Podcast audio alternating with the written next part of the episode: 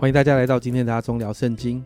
让我们再一次用一杯咖啡的时间，我们轻松来聊聊圣经。今天呢，我们要来读以赛亚书的十三到十六章哦。那今天开始，每一天的经文会稍微多一点点，但我们耐心的往下看。那十三章开始呢，神就透过以赛亚对列国哈许多国家开始宣告审判，发出预言。在十三章第一节到十四章的二十七节，是针对巴比伦的预言。那你知道吗？其实哦，呃，以赛亚预言巴比伦的这些事情，是以赛亚这个年代经过一百五十年之后才发生的。那确实在历史当中，确实就经历了。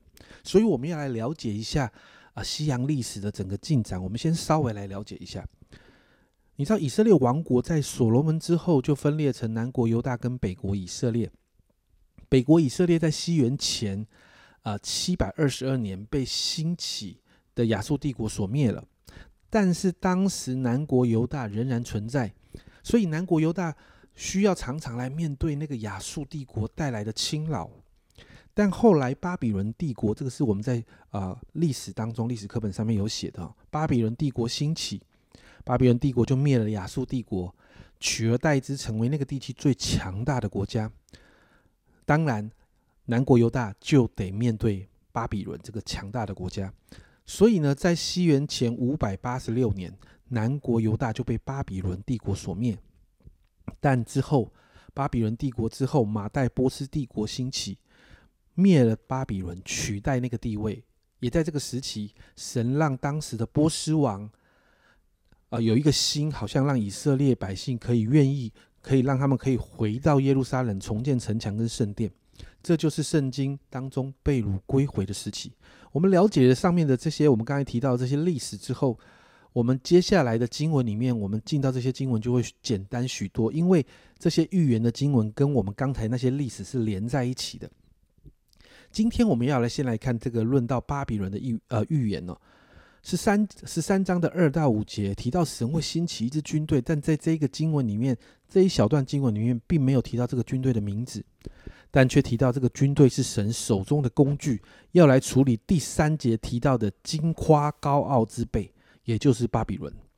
确实哈，如果你读但以理书哈，你就会看到当时的巴比伦王啊尼布贾尼撒确实非常的骄傲。因此，在十三章的六到二十二节，我们看到先知对于巴比伦宣告那个耶和华审判的日子来到的时候，先知用了很多的形容哦，比如说面对惨难的妇人啊。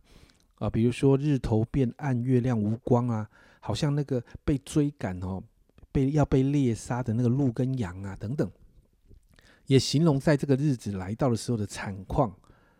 最后，你看到在十七节哦，这里提到我必激动马代人来攻击他们。马代人不注重银子，也不喜爱金子，表明了神兴起要来对付巴比伦的，就是马代人。经文也提到，巴比伦虽然是当时列国中最强盛的日子，最强盛的国家，但面对这个呃即将来到的审判的日子，巴比伦会像索多玛跟俄摩拉一样被神倾覆。接着在十四章的一到四节提到，百姓虽然被掳去，但总有归回的一天，脱离辖制的一天。而在那个时刻，百姓会提诗歌谈到巴比伦，而这个诗歌的内容就是十四章的五到二十七节。这个当中的内容其实描述了神审判了巴比伦之后，全地都会脱离巴比巴比伦的辖制哦。如果你在历史上你看到巴比伦其实是一个很大的帝国，那辖制了许多地方，而神审判了巴比伦之后，这些地方就得了安息，甚至用了一些比喻形容这个列国的在阴间啊，列国的君王看到哇这么厉害的巴比伦王也掉来阴间，也掉入阴间之后就讽刺他，在第十节这样他的讽刺这样说。他们都要发言对你说，这个他们是列国在阴间的君王，对这个你，你是指巴比伦王。他说：“哎，你也变为跟我们软弱，跟我们一样吗？你也成了我们的样子吗？”甚至以赛亚预言说：“啊，发预言哦，形这样的形容说，列国的君王在阴间还可以安息，但这个巴比伦王却不行，在神的审判中，巴比伦要成为荒凉之地。这是神对于高傲的巴比伦的审判。”接着，在四章的二十八到三十二节提到另外一个国家菲利士，二十九节提到那个藏啊，提到经文里面提到那个藏，那个藏指的是亚述帝国。神提醒菲利士人，不要因为审判临到亚述就开心喜乐，因为只要是攻击以色列的，神就要审判。亚述攻击以色列，神审判亚述，但神一样审判攻击以色列的菲利士。所以三十二节这里，怎可回答外邦的使者呢？必说耶和华建立了西安。他百姓中的困苦人必投奔在其中。我们看到，在这个审判当中，神再一次建立了以色列，就是这里说的西安。而这个回应了在这一章十四章的啊一到六节这里哈啊一到二节一到二节提到的耶和华要连续雅各，必在拣选以色列，将他们安置在本地寄居的，必与他们联合，紧贴雅各家；外邦人必将他们带回本土。以色列家必在耶和华的地上得外邦人为奴婢。也要掳掠先前掳掠他们的钱，辖制先前欺压他们的。哦，你看到，其实好像神在那个当中，在恢复以色列家，也恢复以色列百姓在这一块土地的权柄。接着十五到十六章是论到摩押的预言，这两章好像是给摩押的哀歌哦。那在这个审判当中，摩押与呃整个状况就落入了一个悲惨凄凉的光景。十五章，你看到整个形容好像在面对一个丧事一样，甚至连土地都会荒凉，百姓变成贫穷。而在这样的状况里面，剩下的还活着的百姓还会被追赶。你看那个状况极为凄惨。十六章更是提到摩押的居民会流离失所，好像没有巢的雏鸟。但神给摩摩押机会，在第五节。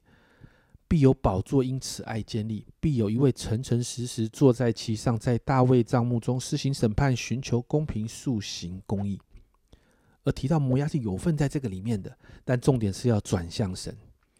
可是你看到在以赛亚的这个预言的信息里面提到第六节，我们听说摩押人骄傲是极其骄傲，听说他狂妄、骄傲、愤怒，他夸大的话是虚空的。这里在说的是，这个摩押人在这样的骄傲里面，先知讲的话他们听不进去，所以先知为他们哀哭啊。十二到十四节就看到摩押的审判，而且先知预言在这三年内就会发生。今天在这个列国对于列国的审判的预言当中，很多时候我们会觉得跟我们有什么关系？可是你知道吗？从历史当中来看，我们真的会发现，先知的预言在历史上一个一个的实现。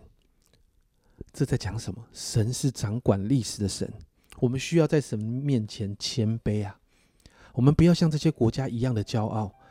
我们也看到神透过先知在审判之前，其实是不断、不断、不断的提醒这些国家。但你知道吗？在骄傲中，一句话都听不进去，所以这些国家终究要面对审判。所以，我们今天早上为我们自己来祷告，我们真的求神帮助我们真实的谦卑。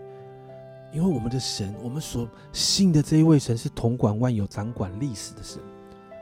这位伟大的神不断在提醒我们，不断在教导我们，而只有谦卑才能把神的话扎扎实实的听进去。只有谦卑，才能够在我们犯错的时候，圣灵提醒的时候，我们立时可以回转归向神。我们真的祷告圣灵帮助我们在神面前更多的谦卑，好让我们可以成为讨神喜悦的人。我们一起来为自己祷告。主要我们真是看到主啊，在今天的在这个列国审判的预言当中，主要我们看见这些国家都在骄傲里面，主啊，这些国家主啊都不愿意谦卑的听先知的信息，主啊主啊，我们真说为着我们自己来祷告，主啊主啊，若是我们里面有一点点这样的骄傲，主啊，今天早晨就把它给挪去。主啊，今天早上你显明了，主，我们就在你面前悔改。主啊，我们说，主啊，我们要更多的谦卑在你的面前。主啊，因为唯有谦卑在你的面前，我们的属灵生命才能够不断的成长。主啊，我们才能够更多的在你面前学习，成为一个讨你喜悦的人。主啊，因此我们向你来祷告。主啊，主啊，圣灵帮助我们。主啊，让我们知道主啊，我们所信的是何等伟大的神。主啊，主啊，我们在在面对伟大的神的时候，主啊，主啊，让我们的心就谦卑下来。谢谢主，谢谢主，这样祷告，奉耶稣的名，阿门。家人们，你我们所信的是掌管历史的神，因此我们面对神真的要谦卑再谦卑。神掌管历史跟掌管万有啊！这是阿忠聊圣经今天的分享，阿忠聊圣经，我们明天见。